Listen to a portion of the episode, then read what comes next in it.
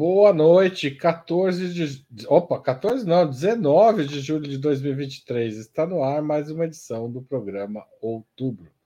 Na semana passada, o Noticiário Econômico tratou com destaque a divulgação do relatório de projeções fiscais do primeiro semestre de 2023.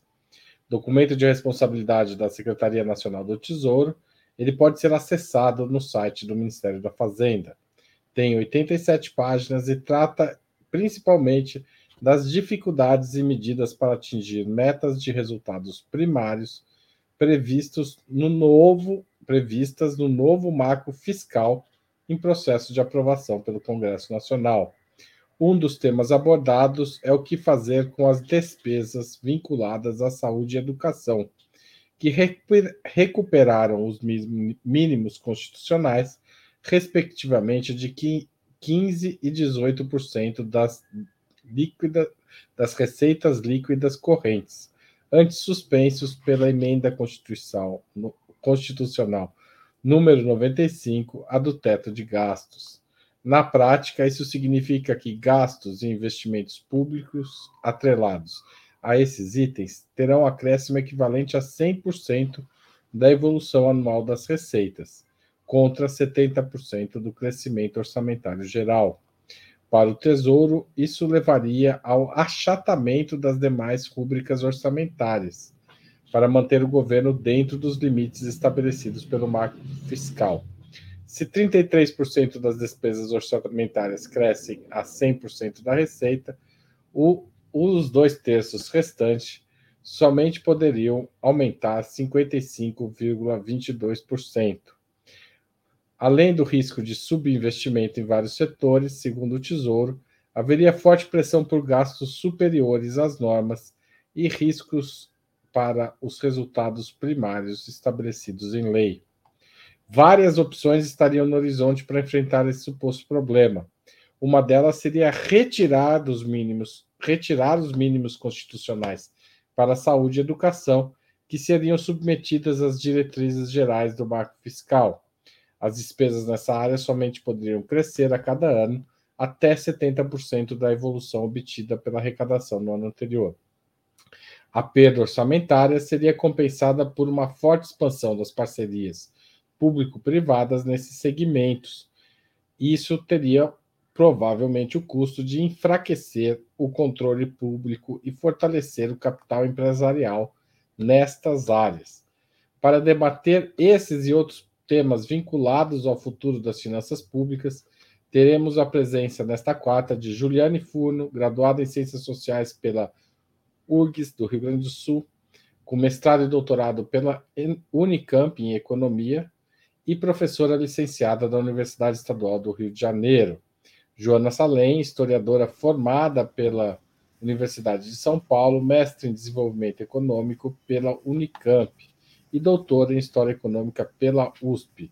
E Pedro Faria, doutor em História pela Universidade de Cambridge, com graduação em Economia e mestrado em Filosofia pela Universidade Federal de Minas Gerais. Em nome de Opera Mundi, eu cumprimento os três convidados e vamos à primeira pergunta da noite. Obrigado, gente. É, desculpa a introdução longa, mas o tema é complexo. E uma das principais informações do relatório de projeções fiscais do primeiro semestre de 2023 é que há uma bomba para as finanças públicas em 2027. O buraco seria, estaria situado entre 1,1% e 2% do PIB, no valor aproximado de 200 bilhões de reais. Esse esse buraco é resultado da PEC do calote aprovada em 2021 durante o governo Bolsonaro, que adiou o pagamento dos precatórios, ou seja, das dívidas judiciais da União. Por que o governo Lula, na avaliação de vocês, evitou tratar o, o tema na PEC de transição e na votação do arcabouço fiscal, já que isso tem consequências que podem ser dramáticas para o investimento público? Esse adiamento não corre o risco de colocar Lula em uma saia justa em 2026, na campanha presidencial, quando o orçamento para o ano seguinte deverá tratar dessas dívidas judiciais?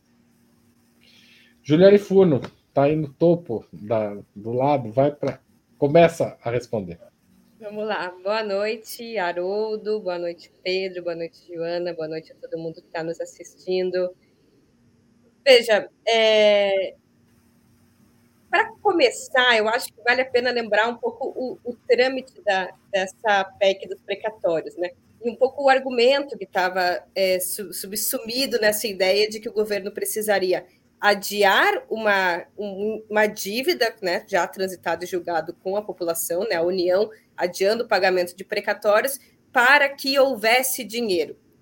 É, essa ideia, que é uma ideia que está bastante em voga, né, foi muito mobilizada para aprovação do teto de gastos em 2016, foi muito utilizada às portas da pandemia, inclusive para restrição da ampliação de vários programas sociais, com uma lista de mais de um milhão de pessoas, por exemplo, na fila do Bolsa Família, né, que estavam é, objetivamente nos critérios, mas que não tinham acesso.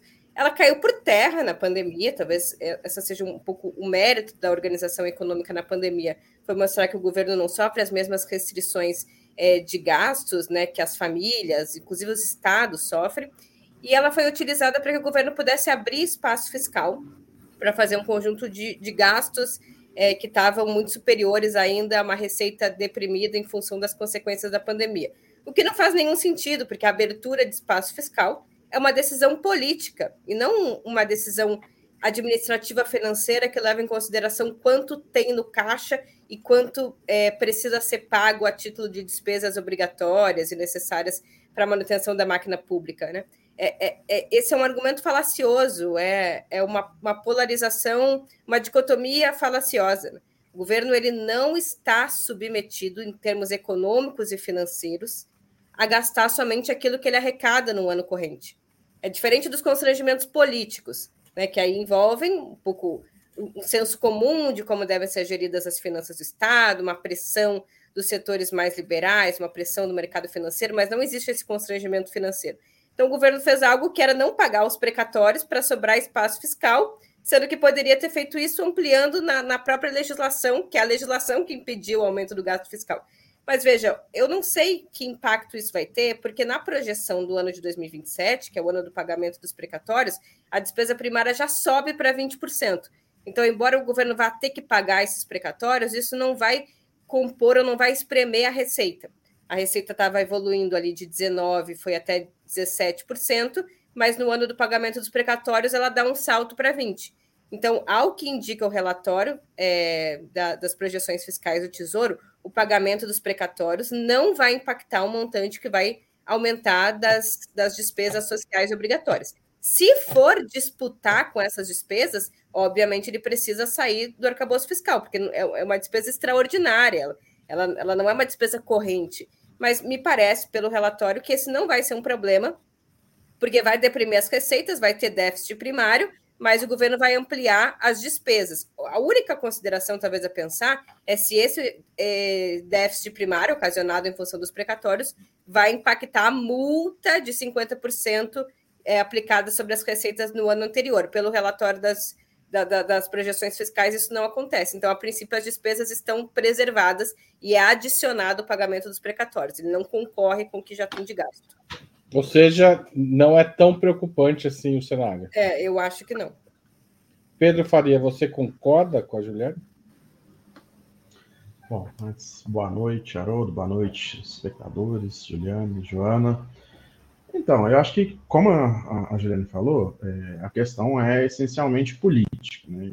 E, e aí nós temos a primeira é, parte da resposta, que é porque o governo não incluiu isso na PEC da transição e no, no arcabouço. Bom, no arcabouço tem a questão também de que o arcabouço é uma lei complementar, isso é uma questão constitucional, né?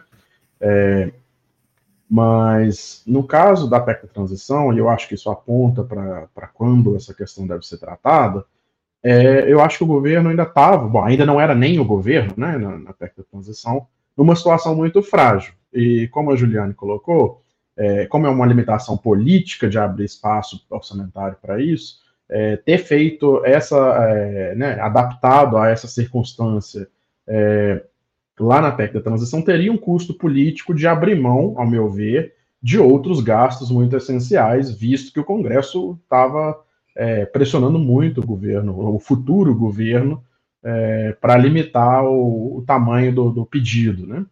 Então, assim, na minha leitura, esse é um problema que vai muito provavelmente ser resolvido ano que vem ou mais provavelmente ainda no, no ano de 2025, quando nós vamos ter a, no, a nova presidência da Câmara, já vai ter passado as eleições, se o PT tiver ido bem nas eleições, talvez, é, se a economia estiver continuando com é, um bom cenário, acho que nós vamos ter o, o melhor momento para lidar com questões difíceis lá em 2025. Então, eu acho que a, a restrição política ela ela está posta nessa, nesse, nesse horizonte temporal, né? E acho que só para fazer um, um adendo aqui, né? Saiu agora à tarde que a CGU é, achou 202 bilhões de, de, de, de falaram distorções contábeis, né, um eufemismo bastante interessante é, e eu acho que isso entra em mais uma, junto com os precatórios, é, das, das, da herança maldita que alguns economistas aí mais liberais se recusam a ver. Né? Eles olham para o resultado primário, puro e simples, e esquecem questões como a questão dos precatórios, que foi simplesmente empurrada para o governo, já foi empurrada para o governo depois do segundo governo Bolsonaro, que eles tinham certeza que ia acontecer. Né? Eles empurraram para 2027. É, e nós temos até hoje economistas liberais aí falando de uma herança positiva do governo Bolsonaro, que não é, não é nem de longe o que está acontecendo. Né? É, esses 202 bilhões mostram bem que era, a administração pública estava no, no, campo da ficção, né? Durante o governo Bolsonaro. Jonas Salem, qual é seu palpite sobre esta questão que eu trouxe antes? Boa noite, Haroldo, Pedro, Ju, boa noite a todos. Bom, é, o, o, relatório do Tesouro, ele está bem alinhado com o discurso do Haddad, né, logicamente, é, sobre o, esse, esse prognóstico, essa projeção do encaixe do arcabouço fiscal é, na, na, na, constituição de uma estabilidade de superávit primário, mesmo que sejam superávites pequenos. Né? Só que tem esse ano de 2027, como foi comentado, que seria uma exceção. Então, o relatório justifica que uh, o déficit seria quase zerado a partir de 24, o, o, ficaria zero a zero né, a partir de 24, e aí partiria-se para um superávit de 0,4 em 25, 0,9 em 26 e aí interrompido por um déficit primário, que seria de menos 1,2 em 2027, decorrente dessa, desse pagamento dos precatórios. Esse é um tema bem complicado, assim, é um pouco um vespero jurídico, né? Os precatórios, para quem não sabe, são as dívidas judiciais da União, que já foram definitivas no, no processo. Então, são dívidas a pagar com é, relacionadas com processos judiciais. E a maior parte dos precatórios, a gente pode dizer que tem um certo viés social, porque são dívidas relacionadas com previdência, com educação é, e outros itens do orçamento obrigatório que, por alguma razão, não foram devidamente pagas pela União. Inclusive, a maior parte dos beneficiários dos precatórios são entidades públicas, são os estados e os municípios, né? É, então, o que, que eu acho curioso, que eu queria comentar? Quando se fez a PEC do calote, ou a PEC dos precatórios, o Paulo Guedes alegou que os precatórios eram um meteoro de 89 bilhões no orçamento de 2021, é, de 2021 ou 22. É, agora, a nossa, nosso estoque da dívida pública é de 6 trilhões. Então, é uma forma também de você ajustar no elo mais fraco, né? Porque são pagamentos que têm algum viés social, que vão para setores da previdência municipal, de, a maior parte dos beneficiários são prefeituras, né? É, e ao passo que a dívida pública é onde estão os credores parrudos do mercado, do setor privado, né? Então a gente pode dizer que é, é, possível fazer uma analogia, uma comparação entre o que são os precatórios, com uma dívida com viés social, e o que são uh, o que é a dívida pública dos empréstimos tomados pelo Estado, que tem um viés rentista, financeiro e que beneficia essa, esse, os grandes capitalistas do Brasil, principalmente do exterior também, né? É, estrangeiros que fizeram parte da internalização da dívida têm, títulos da dívida dentro do Brasil, né? É, por? A pergunta é por que o Lula não tocou nesse ponto, né?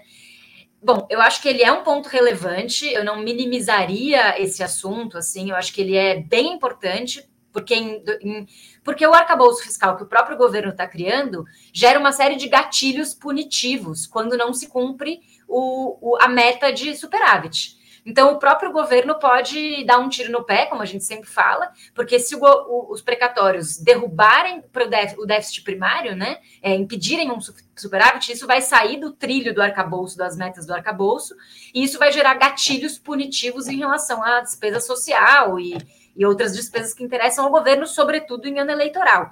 Né? Então, a, a, agenda eleitoral importa também. Não acho que é uma coisa pequena, acho que é uma coisa super importante, mas que simplesmente, na época da PEC da transição, havia muitos interesses a serem correlacionados. Havia a própria questão do orçamento secreto e a negociação com o Centrão, que o, que o Lula e o PT resolveram fazer, para oficializar, incorporar no orçamento regulamentar, digamos assim, o, uma parte das emendas do orçamento secreto, né? Então haviam muitos fatores a equacionar e a PEC dos pre... os precatórios é, são um vespeiro, é um tema complicado que gera milhares de interesses. Então é, não havia correlação, não havia como colocar esse elemento a mais dentro daquela negociação que era emergencial. Mas isso não torna menos importante o tema. Eu acho que é sim uma bomba, um problema que o Lula tem que resolver e desarmar antes de chegar em 2026. Tá certo. É, vamos para a segunda pergunta. Também no relatório de projeções fiscais do primeiro semestre de 2023, há uma pesada lista de desafios para atingir os resultados primários previstos para o período de 2024 a 2026, como garantir 162 bilhões de reais em receitas adicionais permanentes e contingenciar de 56 a 76 bilhões em cada um dos três anos. Além de forte crescimento das receitas da União, portanto, teria que cair a relação entre despesas públicas e PIB de 19% atuais para 18%, 18,1% é, é, no final do período, o dobro da queda ocorrida no quadriênio do teto de gastos do Michel Temer, quando o recuo foi de 19,9% para 19,5% do PIB. Essa contração fiscal é, seria uma aposta do governo que o investimento privado vai conduzir um crescimento expressivo da economia, o que compensaria o arroxo dos gastos públicos? Vocês acham que isso pode ocorrer? Pedro Faria. Bom, Haroldo, eu acho que antes tem uma questão aqui, né, que é, é uma redução do, do, tamanho do Estado, mais do que uma questão de, de arroxo, né? É, e, e, dado isso, eu acho que a gente tem que levar em conta também de que o relatório do Tesouro ele é bastante conservador, né?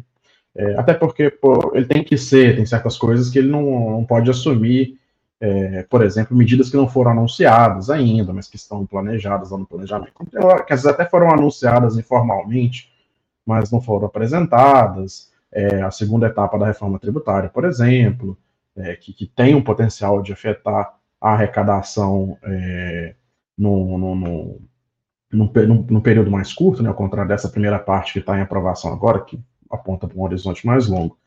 Então, assim, eu acho que o, o, tamanho do contingenciamento que o cenário de referência do relatório do Tesouro propõe, eu acho que ele deve ser menor e deve se recair mais sobre é, a recuperação de receitas.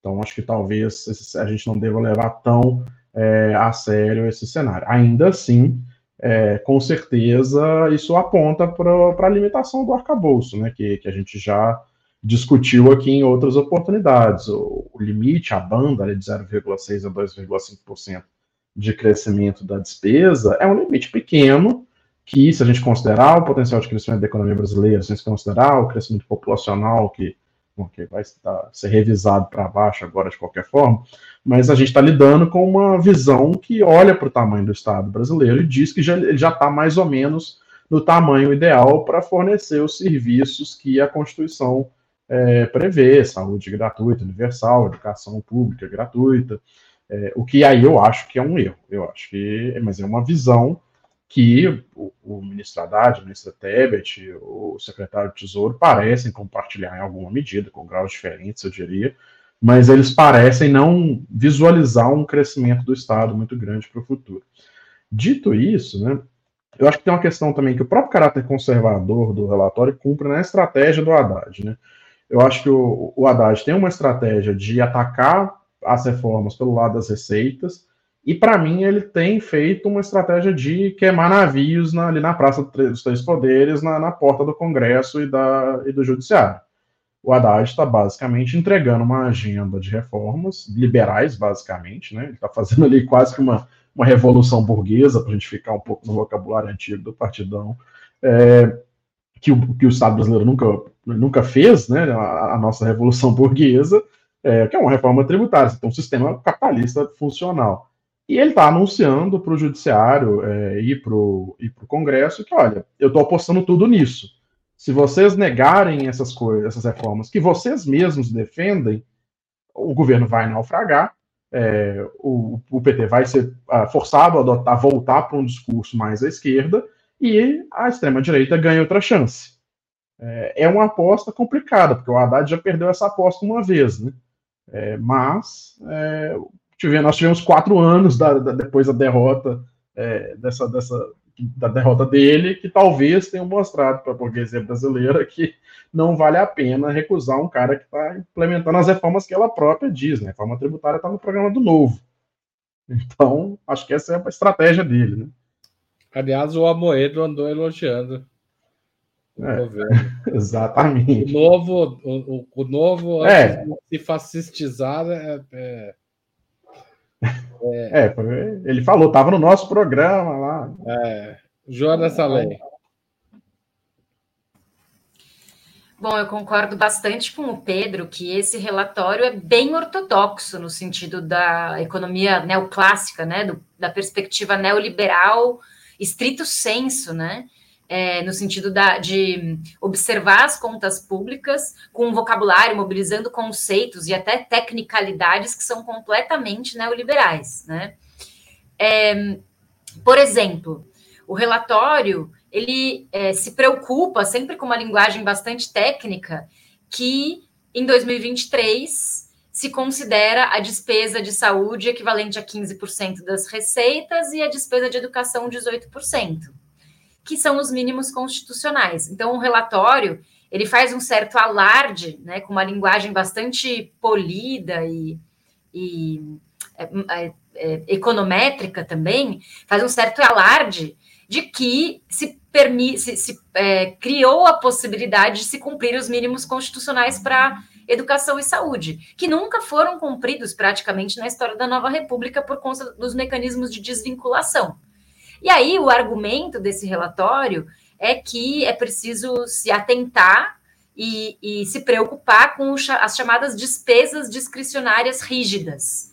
O que ele está chamando de despesas discricionárias rígidas são os mínimos constitucionais de saúde e educação, que não são nada novos, mas ele, o relatório trata como se fosse um aumento desses mínimos, mas na verdade é, são os mínimos constitucionais assegurados desde 88 que nunca foram cumpridos por conta da, da DRU, da Lei de Responsabilidade Fiscal e dos mecanismos de desvinculação. Né?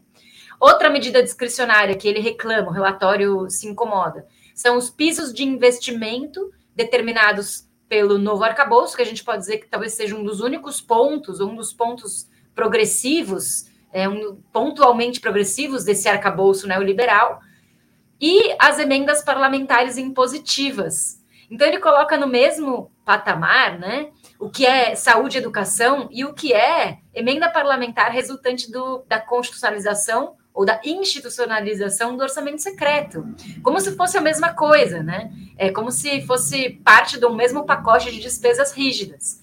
E então coloca, a, abre um certo, uma certa argumentação no, no sentido da desvinculação. Né? Então, qual que é o, a situação do governo nesse momento?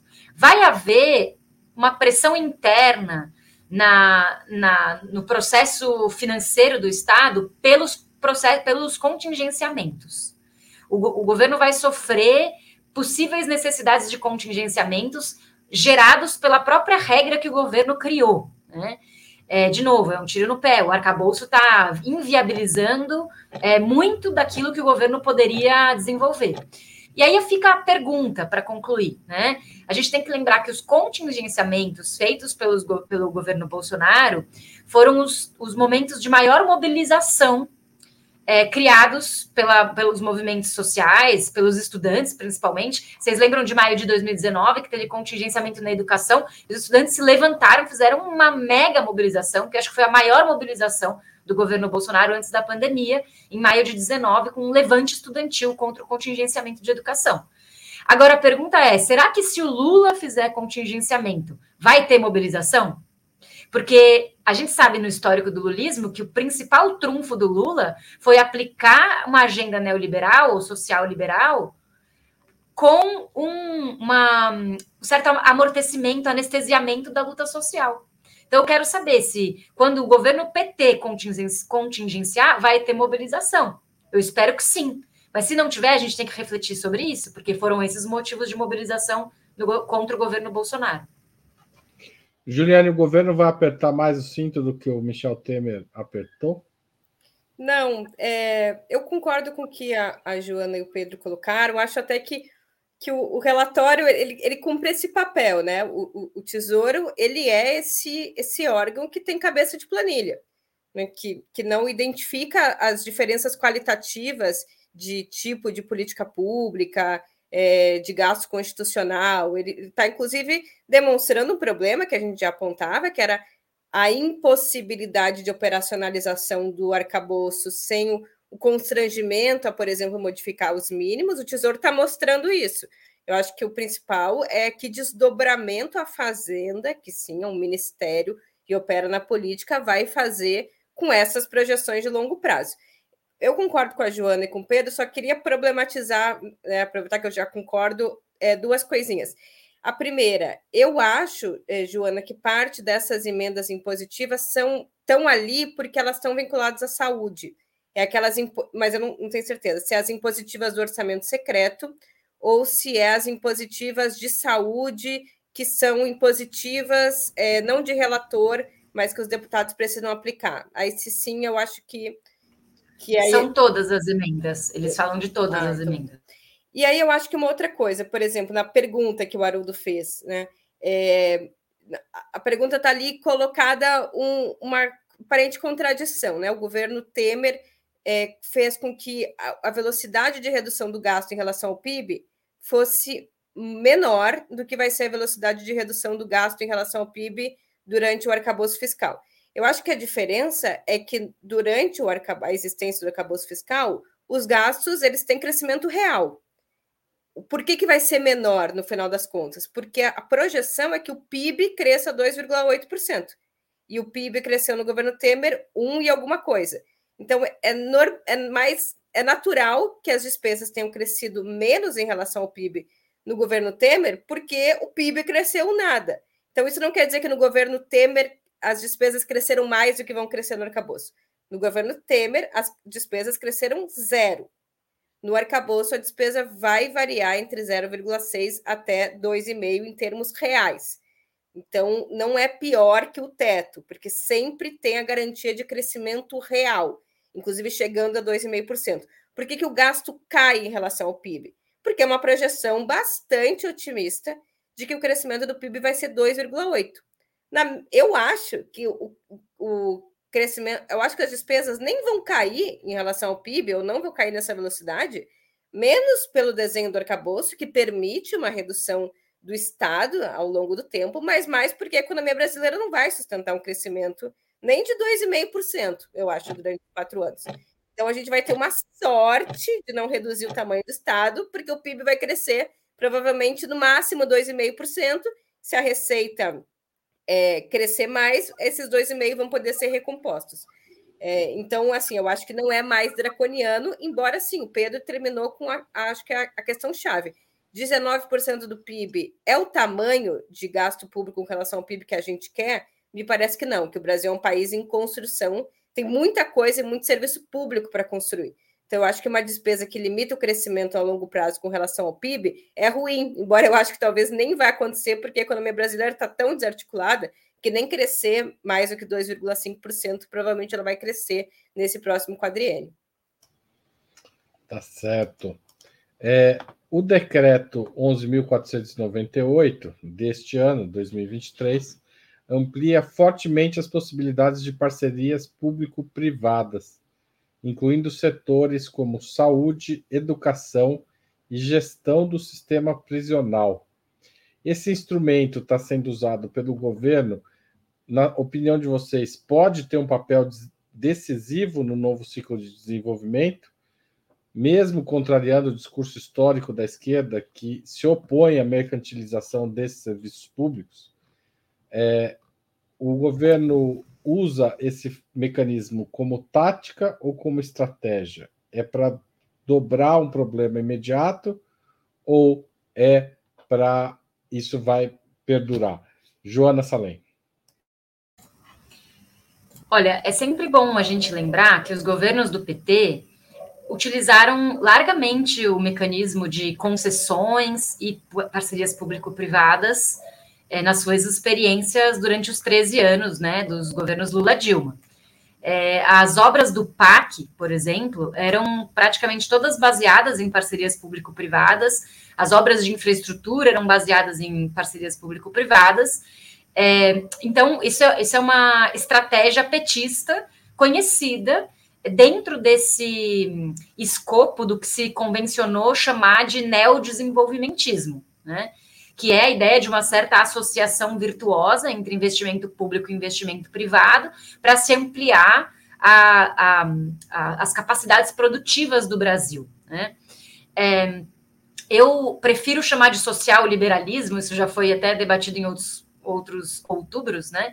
Porque eu acho que a ênfase neoliberal desse arranjo neodesenvolvimentista é, precisa ser sublinhada, destacada, justamente porque se aposta tremendamente no fator privado dessa equação. Né? É, então, eu acredito que se o PT tem uma estratégia neodesenvolvimentista para o Brasil, é natural que as parcerias público-privadas sejam um ponto de apoio fundamental. Né? Agora, a esquerda como um todo tem polêmicas e diverge disso também, é, e tem posições controversas. Né? A esquerda mais radical, mais crítica ao PT, passou anos e anos criticando essa estratégia é, de, de, crescimento, inclusive o abandono da palavra desenvolvimento no, na sigla do PAC, né? A ideia de crescimento, não de desenvolvimento. Agora, pode ser progressivo fazer PPP nesses setores que foram expandidos, saúde, educação e sistema carcerário? Evidentemente que não. Né? Se já é algo discutível e problemático na infraestrutura, né, já é algo polêmico na infraestrutura, que a gente tem que é, há de é, consensuar o fato de que o governo não tem é, capacidade produtiva para construir sozinho uma rodovia, sozinho né, um estaleiro, é, e acaba fazendo parcerias de infraestrutura. Agora, quando se desloca isso para a questão social, acho que fica gravíssimo. Aí sim é uma grande concessão que a esquerda faria é, para os seus adversários, para o neoliberalismo puro e cru.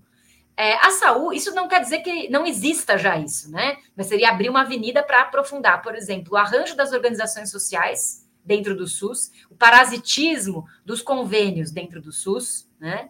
Não existe setor mais nefasto do empresariado da saúde do que os convênios, como ficou provado na pandemia.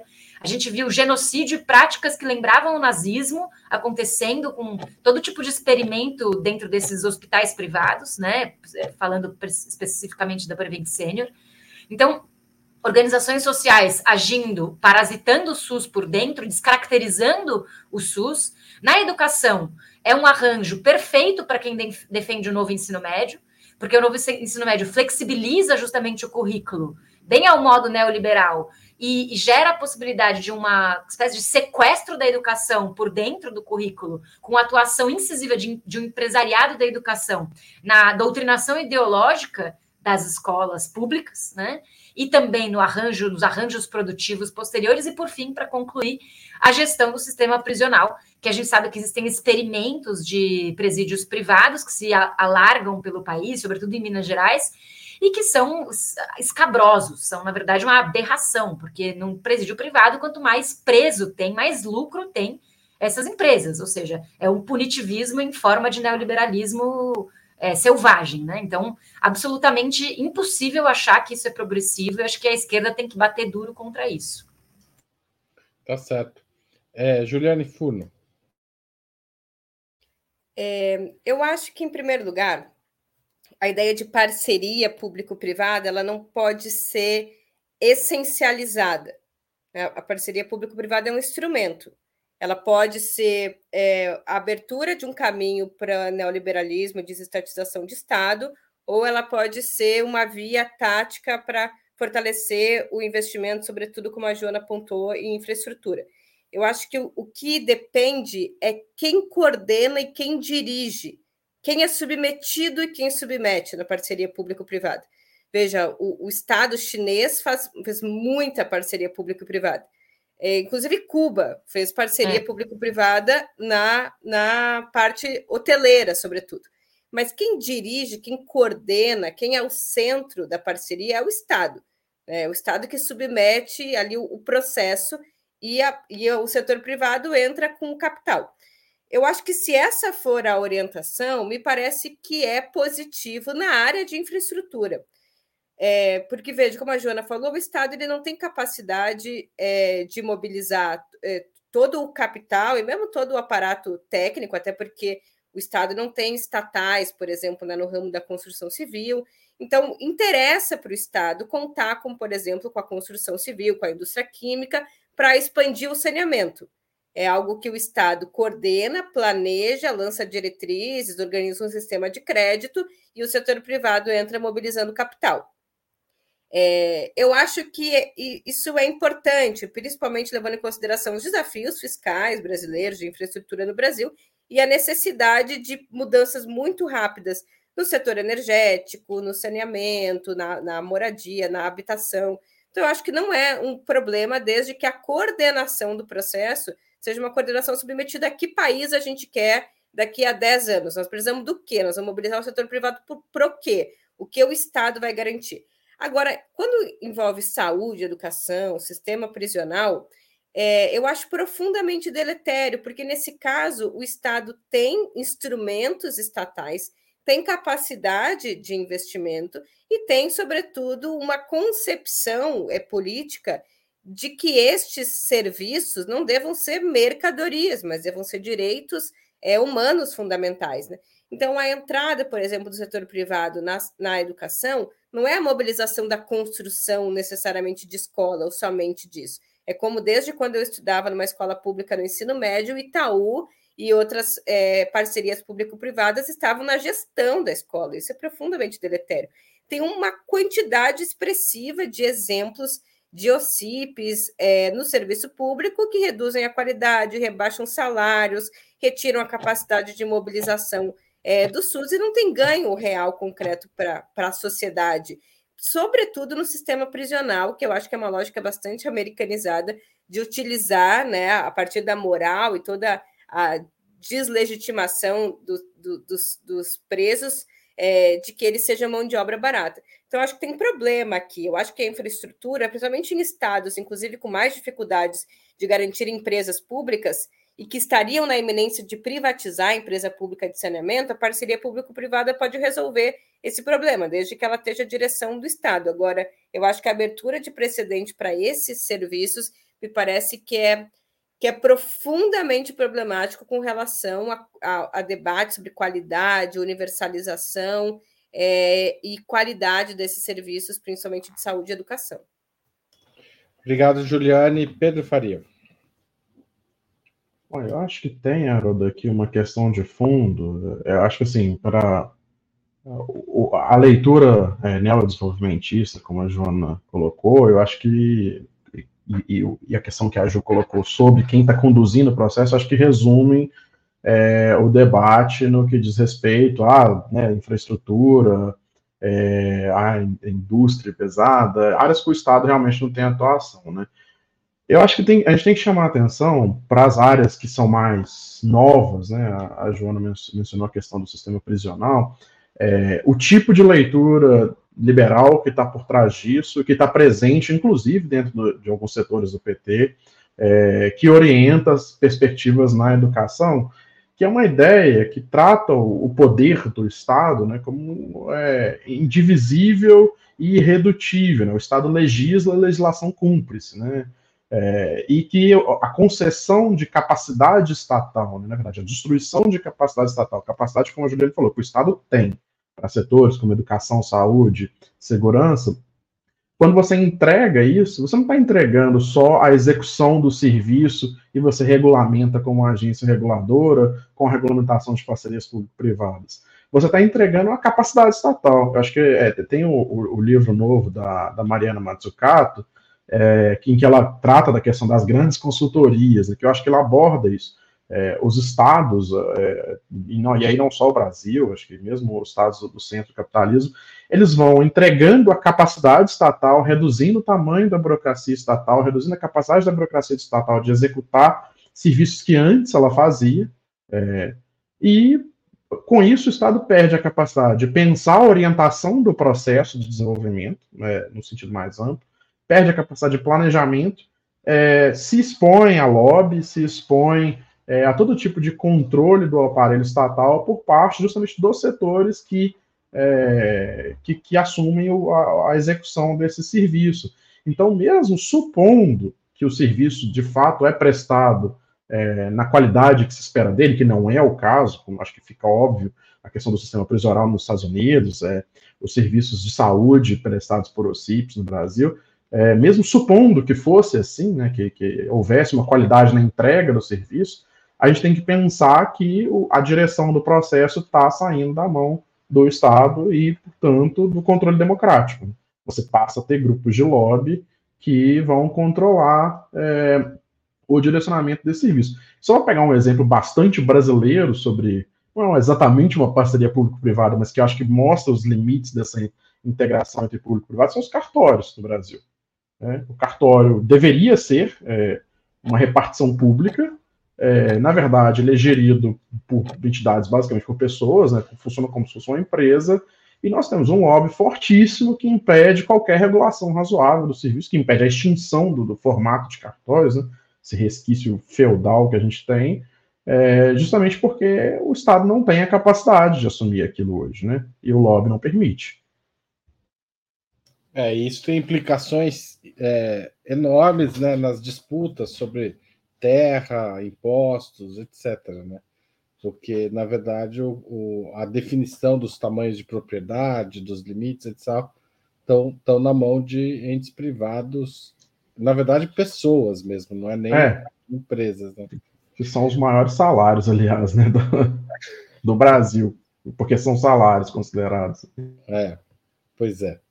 Bom, é, uma hora a gente podia falar disso aqui, é, mas eu queria aproveitar esse pequeno intervalo para pedir a sua contribuição para a Opera Mundi. Faça uma assinatura solidária em operamundi.com.br barra apoio ou torne-se membro pagante do nosso canal no YouTube ou mande um super chat ou super sticker durante essa transmissão ou Mande um valeu demais se você estiver assistindo esse programa gravado. Ou ainda, mande um pix a qualquer hora do dia e da noite para nós outros. O jornalismo de qualidade depende de Opera Mundi, depende do seu apoio, da sua participação no nosso financiamento. Sem o apoio de internautas, nós não estaríamos aqui. Então, se você ainda não apoia a Opera Mundi, faça-o agora. Aliás, agradeço aqui todos os membros pagantes que estão presentes, especialmente ao Caê Cavalcante, que está sempre aqui, sempre comentando, e a tantos outros que não saem daqui. Obrigado a todos. Vamos voltar para o nosso debate econômico aqui.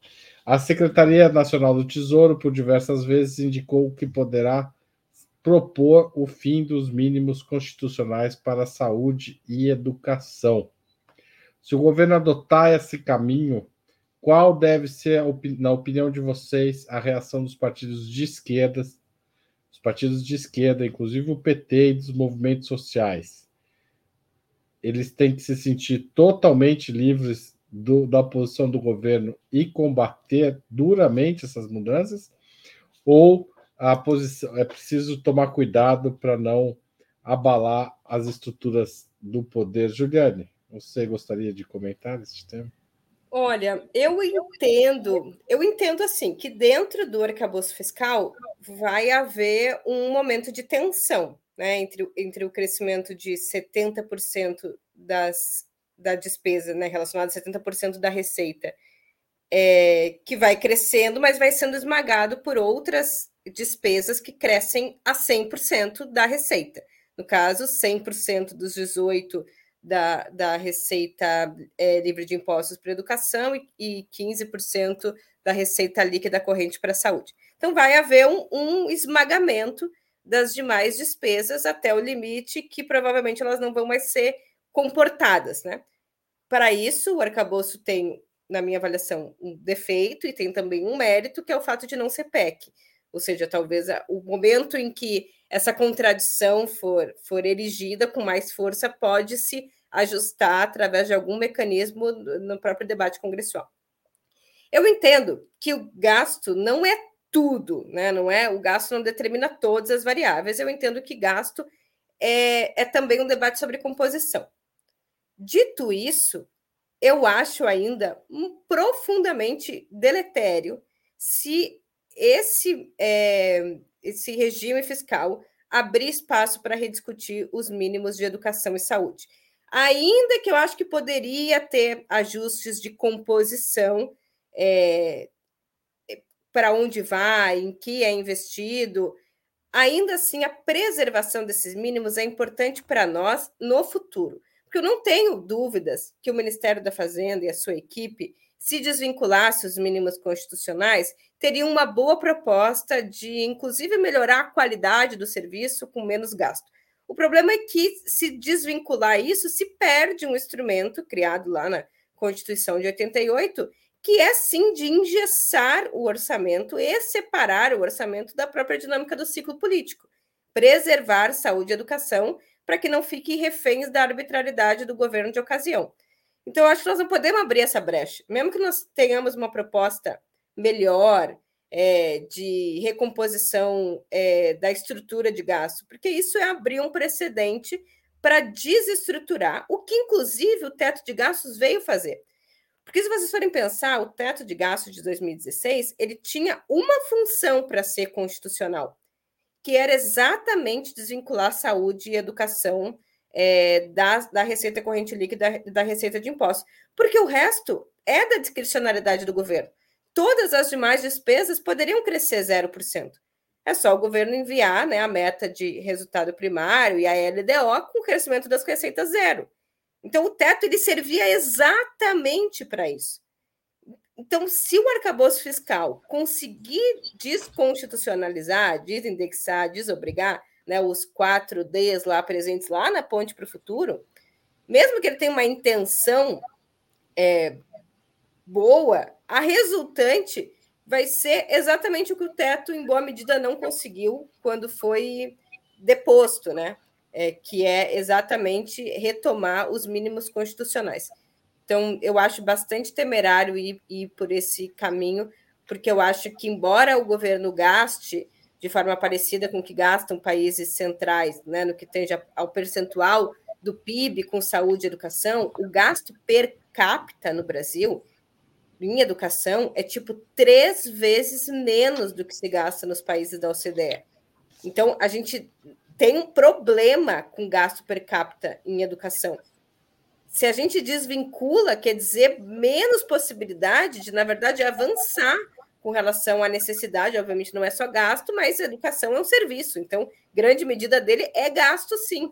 Parte é infraestrutura, mas parte, parte fundamental é gasto, é, é salário, é custeio. Então eu acho bastante arriscado uma estratégia como essa, num período em que, inclusive, a gente tem afirmado a correlação de forças não é boa, a extrema-direita segue mobilizada, a possibilidade dela reconquistar o Estado não está fora do horizonte, e eu acho que não são esses governos que têm que abrir essa Ó, tô quase perdendo a paciência aqui com o tempo aí, Ju. Mas tudo bem. Eu não vi o relógio, perdão. É, porque o Igor precisou sair, a gente perdeu o reloginho durante sua fala. Daí, mas tudo bem, não tem problema, estamos aqui. É, não, de certa forma, o, o, o, essa, os mínimos constitucionais foi uma, tentativa em 88 de aplicar políticas reparatórias no Brasil, né? Ou seja, havia um certo consenso de que as populações é, eram mal atendidas pelo serviço de saúde e que elas tinham e havia um déficit educacional é, e esse era o caminho entendido naquela época para tentar é, trazer condições de competição, de participação no mercado, de participação no mercado de trabalho, enfim, para as populações mais pobres. Né? Tinha um caráter, é, digamos, de reparação mesmo, é, que se perderá se não tiver aí, né? É, só me meti nisso, mas levemente, porque eu vivi um pouco esse debate, né? Vocês são mais novos, os três, mas eu, eu lembro de como isso era apresentado, embora eu também fosse novo na época da Constituição, nem votei para os constituintes. É, passo a palavra para o Pedro Faria. Qual deve ser a posição dos partidos e movimentos sociais caso o governo adote uma postura de, desse tipo? Olha, eu acho que tem, primeiro, uma questão técnica, econômica, que tomada em abstrato, importante, em abstrato, tá? Galera dos comentários aí, calma. é, que é, é, coloca algo favorável em relação à desvinculação, que é o fato de você ter uma vinculação à receita, gera volatilidade, gera possibilidade de queda dos gastos, é, se você tiver um declínio da receita. Então, assim, existe um argumento técnico econômico. Acho que existe um outro argumento constitucional, digamos, é, de que o orçamento deveria ser pensado a partir dos deveres que a Constituição impõe ao Estado. E o, o dever de fornecer um serviço de saúde gratuito ele não deve estar limitado, vinculado é, à, à, receita. Né? Tudo bem, é o mínimo, mas enfim, eu acho que a gente tem que desvincular isso e colocar na Constituição um patamar que fala: olha, isso é uma estimativa do que se considera é, o necessário para que o Estado cumpra o seu dever constitucional. É, isso não tem que estar necessariamente vinculado à receita. É, agora, dito isso, essas coisas ditas no, no, no, abstrato, a gente tem a realidade política, é, que é o que você colocou, desde a Constituinte, a gente vincula a Receita justamente para garantir que esse dever do Estado, o direito da, da cidadania, seja de, tenha de fato espaço no orçamento. É, e então, acho que o risco de se propor uma desvinculação é justamente você entrar com a proposta de fazer uma revinculação a um outro parâmetro qualquer, a ministra Simone Tebet falou um valor per capita, que acho que tem o problema que a Ju colocou, tem o problema que nós dois colocamos também de ver que eles têm uma visão do que é o Estado brasileiro, que eu acho que a esquerda não é a que a esquerda tem, ou de, deveria ter. Então, pode ser que o parâmetro per capita da ministra Simone Tebet, acho que muito provavelmente não vai ser o meu. Né? Então, assim, tem essa questão. E tem a questão de você abrir o debate de fazer uma revinculação a esse novo parâmetro e terminar com uma desvinculação pura e simples, que é o que quer Ricardo Barros, que é o que quer o Renato Feder, secretário de Educação de São Paulo, que são lobistas do setor privado de saúde e educação. Né? É, então, o governo, se optar por essa rota, tem que fazer uma coisa que eu acho que não fez no arcabouço, que é conversar com os movimentos de base, que acho que não tem feito o suficiente na área de educação, pelo menos, eu acho que isso não está acontecendo, de trazer os sindicatos para dentro, de conversar, de chegar a uma proposta, ah, então tudo bem, a esquerda vai, aceita fazer, vincular os gastos a um outro parâmetro, qual é esse parâmetro? Qual é uma proposta? Permitir o tempo para debate na esquerda para a gente chegar a uma proposta de gasto per capita, é um percentual do PIB, e aí apresenta isso para o Congresso, e não pode, eu acho, também cometer o erro do arcabouço de chegar com uma proposta muito rebaixada. Porque o risco é muito grande aqui. Então, assim, eu não sou contra no abstrato, mas eu acho que tem muitos riscos para talvez ser o caso de nem ser discutido agora. Deixa o, o, o né, se acirrar ali o conflito intra-orçamentário e, eventualmente, num próximo mandato, se o PT ganhar um próximo mandato, seja com Lula, seja com outra pessoa, com alguma correlação de forças mais favorável, aí nós fazemos essa discussão sem abrir o risco para né, a Constituição brasileira ser ditada pelo Ricardo Barros. Tá certo. Joana Salem. É, bom, seria Os muito irônico. fugiram um pouco da pergunta. Eu vou insistir nela que é movimentos sociais e partidos políticos. Se o governo adotar essa política, você pode dizer se acha que vai adotar ou não também. Mas se adotar, qual tem que ser a posição? Boa, Haroldo. Eu ia justamente falar sobre, é, responder diretamente isso. É assim, combater com todas as forças, absoluta prioridade e sem medo de é, que o governo se enfraqueça por causa disso. Porque esse é um dos casos de que, é, se o governo colocasse uma proposta como essa para votar, ganhava. Porque, é, afinal, é um Congresso conservador. Né? Então, a gente já, o governo aprovou o arcabouço fiscal e anunciou que foi uma vitória.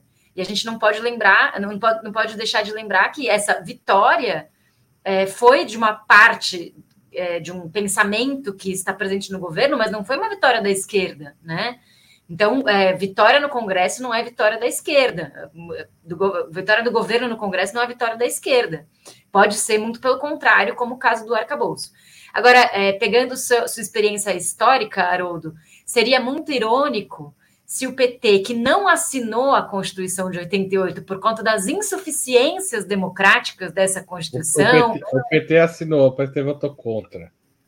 É, isso, pior ainda, né? É, no caso, a, a posteriori não, pode ser fácil não, dizer. Mas não é. queria abrir esse debate, só queria dar o dado histórico, né? O PT foi contra, criticou essa Constituição por, por estar à esquerda dela naquele contexto de 88, por acreditar que ela era dava margem para uma é, ausência de punição dos militares, né, por não desestruturar o entulho autoritário da ditadura e por ser insuficiente em termos de direitos sociais. Ora, seria muito irônico que esse PT fosse responsável justamente por destruir o pacto social da Constituição.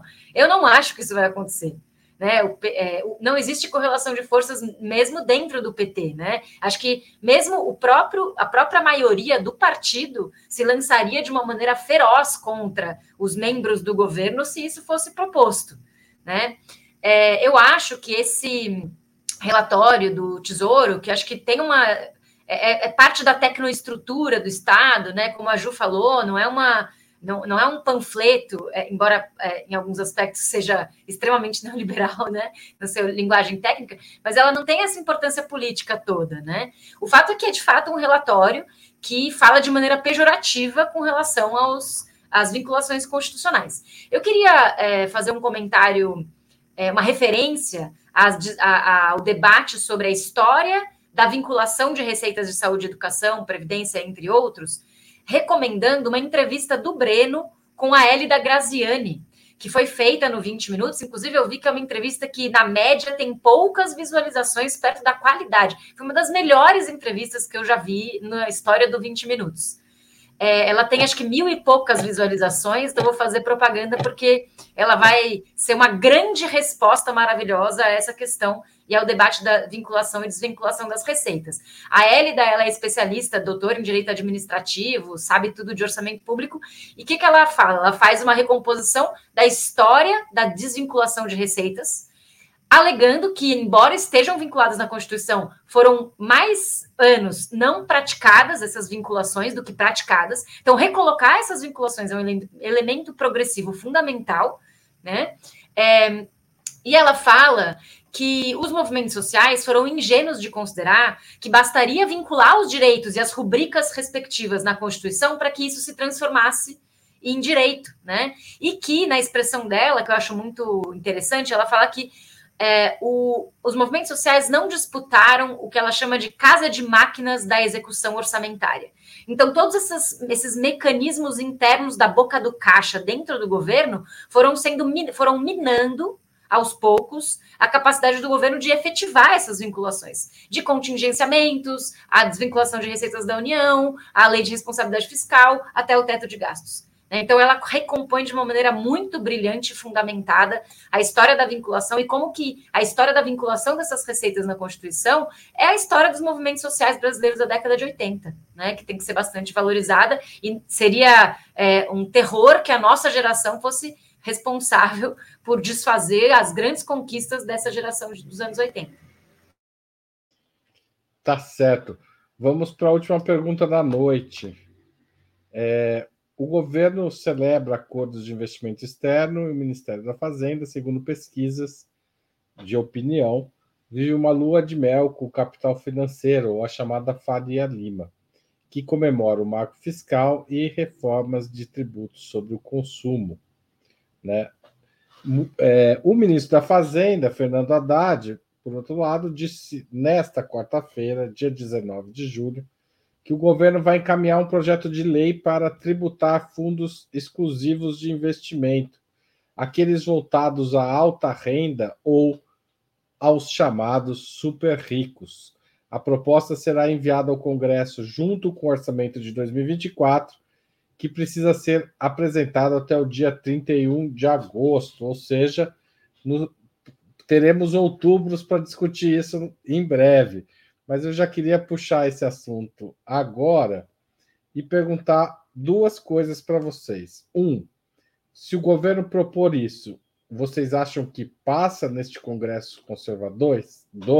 Dois, passando, a lua de mel acaba ou ela continua? Começo pelo Pedro. Eu acho que é, foi essa semana mesmo que o Haddad até falou que vai atrasar um pouco, né? Não vem agora com o orçamento a, a segunda parte, né?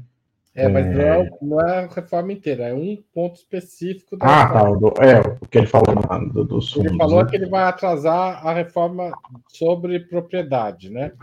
Uhum. Que é imposto sobre propriedade e uhum. renda. Mas esse dos super ricos prometeu hoje encaminhar junto com o orçamento.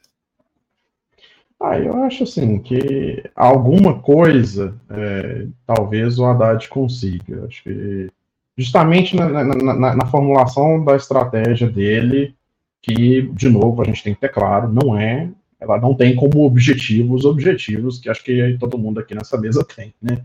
É, o Haddad está em uma outra posição política, mas dentro da estratégia dele, é, que, que eu falei mais cedo, né, de, de queimar os barcos ali na frente do Congresso em nome de algo que é quase uma, uma série, que uma série de reformas liberais, eu acho que ele consegue obter alguma mudança pequena. É, que, enfim, vai para o Congresso, vai ser diluído, mas deve, resulta em algum efeito de arrecadação para o governo, não vai resultar em nenhuma mudança radical.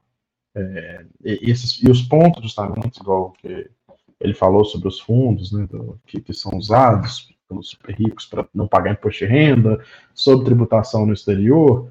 É, isso aí, assim, são, vão sendo questões menores. É, eu acho que na hora que chegar nas grandes questões, que é o que, é o que foi adiado, né, é, e talvez tenha sido adiado, não tem nenhuma é, informação interna do governo, mas talvez tenha sido adiado justamente porque, é, ao avaliar alguma proposta mais agressiva de imposto de renda, alguma coisa assim, deve ter visto que não, não, não tinha condição. E você vincular o orçamento a isso cria um risco enorme para o orçamento, é, para atrapalhar a aprovação do orçamento.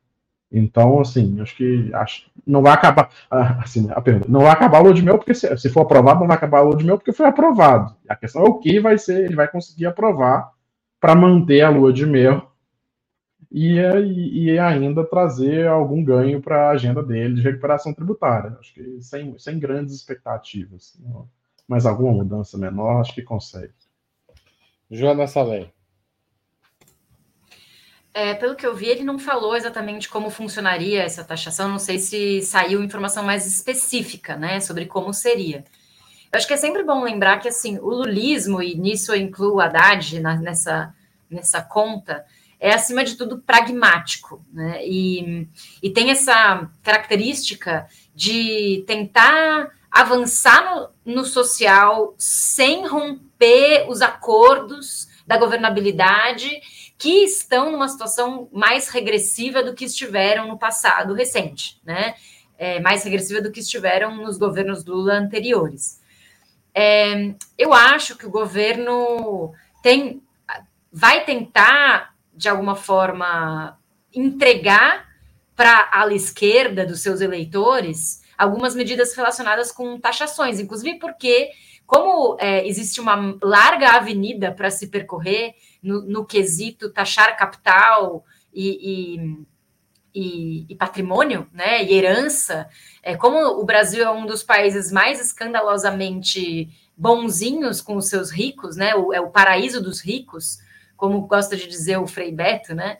É, é, é claro que há uma série de possibilidades pragmáticas de que o governo crie mecanismos de taxação que não sejam extremamente é, deletérios na mentalidade desses empresários. Né? Então, eu acho que é possível, como ainda não foi anunciado, eu acho que é possível que o governo crie uma forma de entregar simbolicamente para as esquerdas essa, essa tarefa de taxar os ricos, ou assim como aconteceu na reforma tributária, né?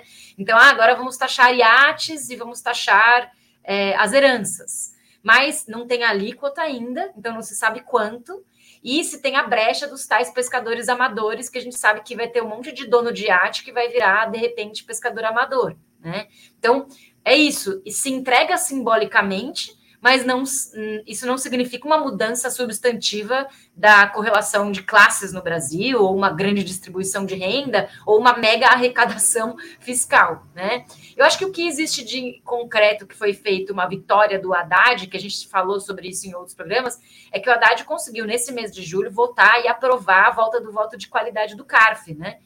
que era uma batalha ali com o empresariado é, com os sonegadores, né, com o, o, escândalo de sonegações do empresariado brasileiro, e que se prevê aí uma arrecadação extra de 60 bilhões. O Haddad conseguiu aprovar isso no começo desse mês, a partir das negociações feitas com Arthur Lira. Então, eu acho que o governo aposta nessa pactuação com o centro, nessa pactuação com o empresariado, é, mas que também vai, entre... vai criar mecanismos de entregar, entregar simbolicamente para a sua base esquerda, para a sua base popular, algumas bandeiras para que, inclusive, seja reivindicado nas próximas eleições, por exemplo.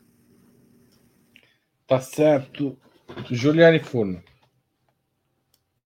Vou ser bem rápido, prometo. Eu concordo com a Joana e com o Pedro, eu só eu questionaria um pouco a própria ideia de lua de mel eu acho assim uma análise um pouco chapada, é, que não não avança para pensar que a relação é mais contraditória, assim. Quer dizer, eu não sei muito o que, que, se qualifica como uma lua de mel, mas se isso for lua de mel, eu não quero casar, porque eu, eu fiz até um. Muita um... gente tem feito essa opção hoje em dia.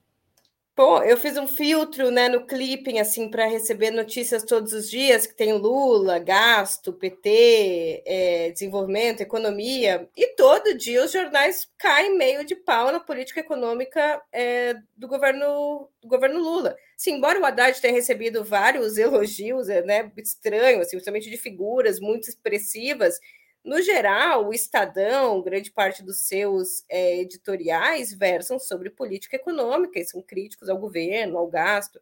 Então, eu não, eu não acho que tenha uma lua de mel. Eu acho que não tem uma, uma guerra civil, assim, não tem uma guerra aberta, latente.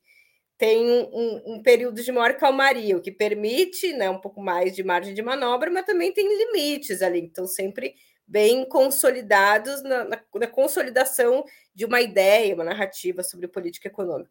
Então, eu acho que se vota e aprova, não termina a lua de mel, porque eu acho que não tem, mas é, abre precedentes para uma luta de caráter mais aberto, né? Porque mesmo como né, a Joana falou, o Pedro falou sobre a concretização das tarefas da Revolução Burguesa, mesmo que isso seja um pouco dado como como é óbvio, né, o, Brasil tem uma taxação estadual, que o máximo da alíquota de herança é 8%, são coisas impensáveis, ou mesmo que parte desse é, receituário seja inclusive funcional para acumulação capitalista nacional, ainda assim a burguesia brasileira é profundamente tacanha, ganha na mais-valia absoluta, é profundamente é, tributário de um sistema de superexploração. Então, eu acho que assim, enfrentar é, taxação de fundos ou é, aumento de, de tributação sobre renda e patrimônio é enfrentar um leão bastante faminto. Eu acho que isso tem capacidade de, de imprimir uma polarização muito expressiva é, de classe no Brasil. É, e aí sim a gente veria uma, passaria por uma guerra aberta, mas eu acho que agora segue não sendo lua de mel.